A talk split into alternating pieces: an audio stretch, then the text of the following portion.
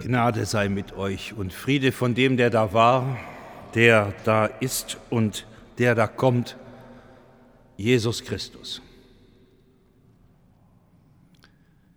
Liebe Schwestern und Brüder, mit ihrer Herkunftsfamilie hatte die junge Frau richtig Pech gehabt. Sie hat einen schweren Start ins Leben und umso froher ist sie, dass die Eltern ihres Freundes sie wie eine Tochter aufgenommen haben. Die jungen Leute hatten sich ineinander verliebt. Ich liebe dich. Nie hatte sie das gehört. Da ist ein verwirrend neues und beglückendes Gefühl mit dieser Anrede verbunden. Sie ist glücklich, sie ist im siebten Himmel und schwanger. Das Geld ist extrem knapp, aber die gemeinsame Wohnungssuche haben sie schon begonnen. Sie nennen sich gegenseitig Verlobte. Der junge Mann arbeitet als Fernfahrer. Eine Fracht muss von Amsterdam nach Berlin. Auftrag erledigt, er beginnt die Heimfahrt. Unterwegs kommt der Anruf, kannst du noch mal nach Holland fahren? Mal eben. Das Geld ist knapp und er sagt zu. Auf dem Weg dorthin übermannt ihn die Müdigkeit. Der LKW überschlägt sich an einer Böschung. Der junge Mann stirbt. Ich habe die Trauerfeier zu halten, eine meiner ersten als ganz junger Pastor. Beim Besuch im Trauerhaus begegnet mir die pure Verzweiflung, was auch sonst. In den vielen Tränen kommen immer die Warum-Fragen. Warum hat er nur zugesagt, diese Fahrt zu machen? Warum lässt Gott so etwas zu? Beim Begräbnis habe ich zum ersten Mal in meinem Dienst nach dem Absenken des Sarges am offenen Grab diese unfassbare Verheißung aus Offenbarung 21, die wir eben gehört haben, gelesen. Ich sah einen neuen Himmel und eine neue Erde, denn der erste Himmel und die erste Erde sind vergangen, und Gott wird abwischen alle Tränen von ihren Augen, der Tod wird nicht mehr sein, keine Trauer, keine Klage, keine Mühsal. Siehe, ich mache alles neu.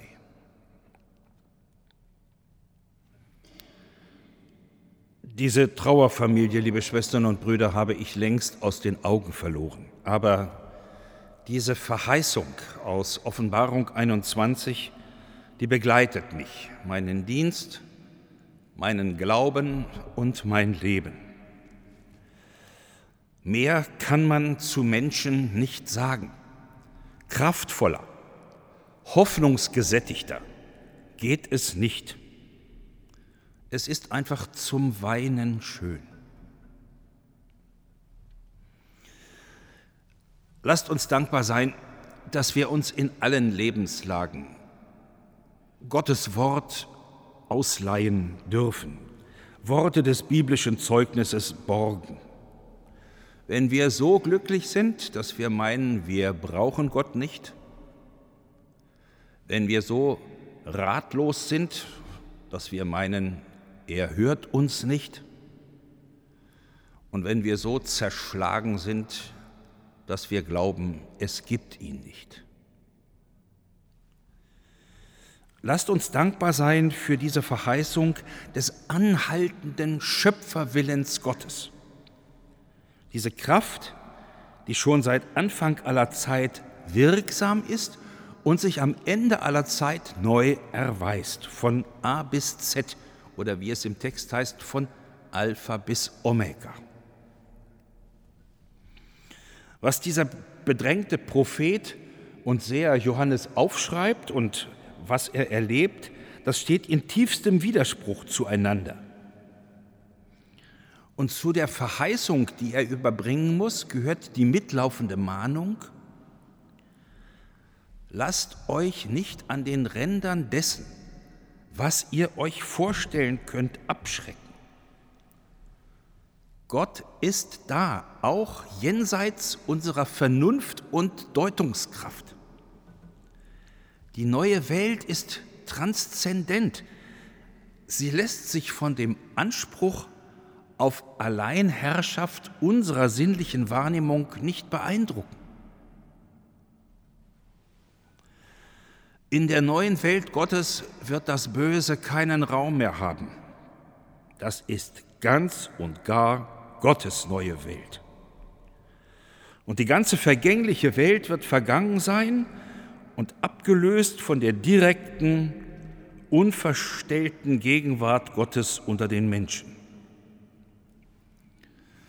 In der neuen Welt werden unsere höchsten Glücksgefühle so abgewertet, dass man ihrer nicht mehr gedenkt. Und noch mehr. Es gibt künftig keinen Raum mehr für das, was noch und immer wieder menschliches Leben beschädigt und bedroht. Leid, Schmerz, Tod werden vergangen sein. Das ist etwas grundsätzlich anderes als eine Steigerung, eine Verbesserung, eine Reparatur der gegenwärtigen Welt. Es wird alles neu. Und ich finde, mit zum Schönsten gehört, dass man das gar nicht glauben muss, sondern dass schon beim Hören der Worte ihre Wirkung beginnt. Schon beim Hören beginnen sie zu wirken. Die Wirkung mag unterschiedlich lange andauern, das mag sein, aber keiner kann sich ihr entziehen. Gott spricht, ich will einen neuen Himmel und eine neue Erde schaffen, dass man der früheren nicht mehr gedenken wird. Siehe, ich mache alles neu. Ich mache alles neu für dich.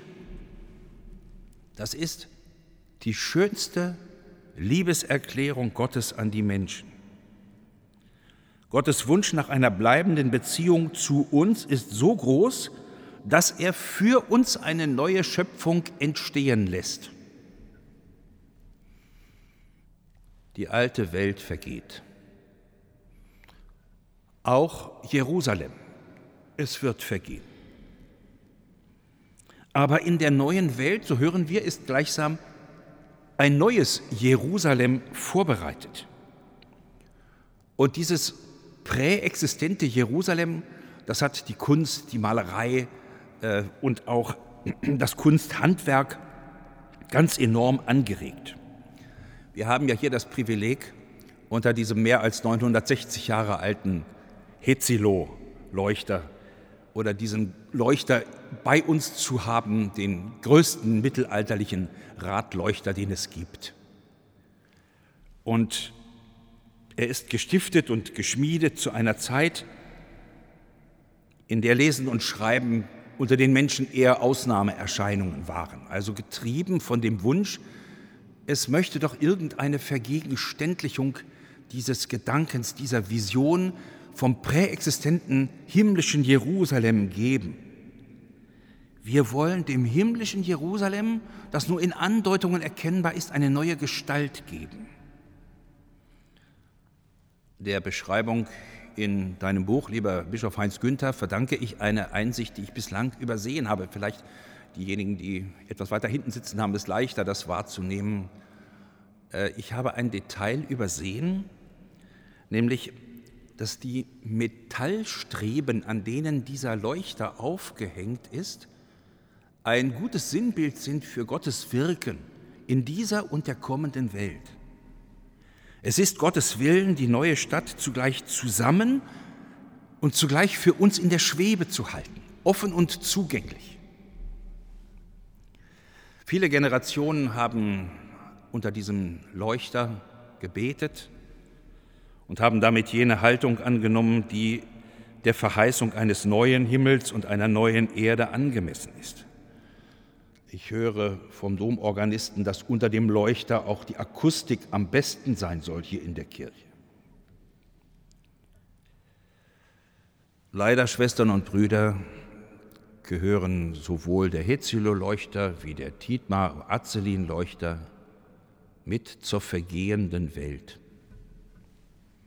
Aber bis dahin, bis dahin sind sie Sinnbild des Gottvertrauens, dass die Welt eben nicht ins Dunkel des Vergessens geht.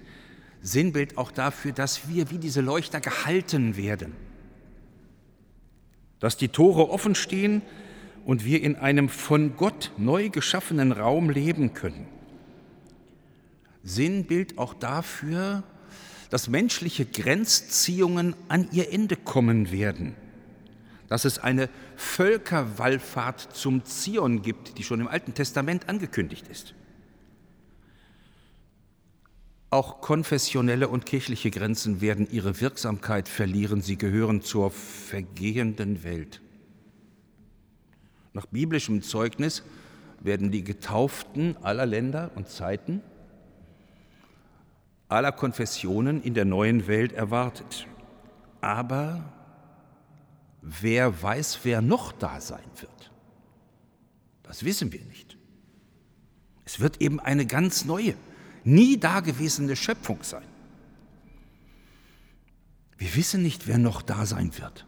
Ich bin darauf gekommen, weil mir vor einiger Zeit im Kloster St. Romuald, hier ganz in der Nähe in Diekholzen, eine mir bis dato unbekannte Ikone ins Auge gefallen ist.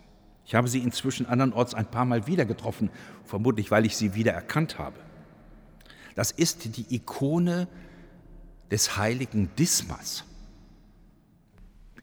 Sagt Ihnen vielleicht auch nichts, wäre mir auch ganz recht, mir hat es auch nichts gesagt. Die Ikone des heiligen Dismas. Gestern war sein Gedenktag. Die Ikone zeigt die Kreuzigungsszene. Jesus am Kreuz und zu beiden Seiten zwei Übeltäter oder Verbrecher, je nach Übersetzung. Das Evangelium nennt keine Namen der beiden, aber die fromme Tradition lässt sich von solchen Auslassungen keineswegs beeindrucken. Der linke Schächer mit Namen Gestas spottet Jesus. Der rechte und gute Schächer mit dem beigelegten Namen Dismas sucht bei Jesus Hilfe. Und dann kommt es zu folgendem Ihnen längst bekannten Wortwechsel, festgehalten im Lukasevangelium. Einer der Übeltäter, die am Kreuz hingen, lästerte ihn und sprach, Bist du nicht der Christus? Hilf dir selbst und uns. Da antwortete der andere, wies ihn zurecht und sprach, Fürchtest du nicht einmal Gott, der du doch in gleicher Verdammnis bist? Wir sind es zwar mit Recht, denn wir empfangen, was unsere Taten verdienen, dieser aber hat nichts Unrechtes getan. Und er sprach, Jesus, gedenke an mich, wenn du in dein Reich kommst. Und Jesus sprach zu ihm, Wahrlich, ich sage dir, heute wirst du mit mir im Paradiese sein.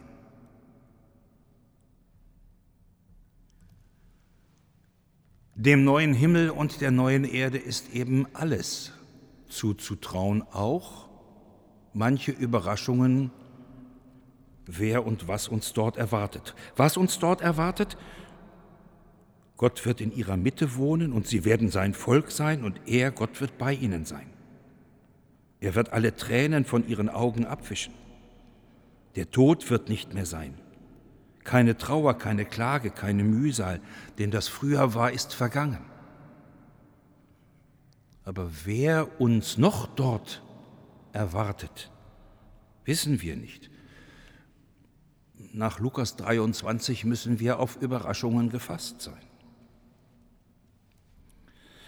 Der Dichter Rudolf Otto Wiemer beschreibt es so und nennt es Versuch eines Osterlichtes, Osterliedes.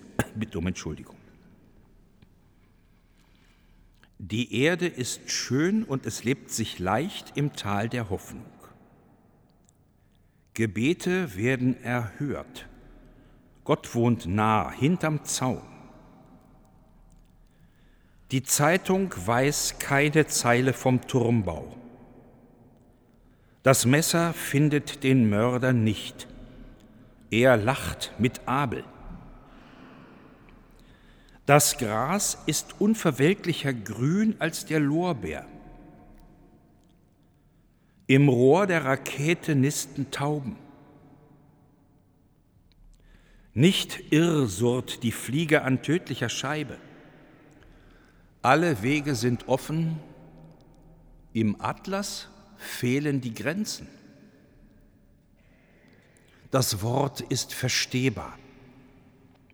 Wer Ja sagt, meint Ja.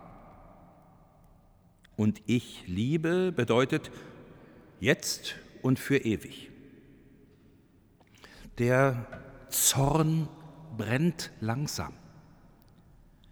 Die Hand des Armen ist nie ohne Brot. Geschosse werden im Flug gestoppt. Der Engel steht abends am Tor. Er hat gebräuchliche Namen und sagt, wenn ich sterbe, steh auf.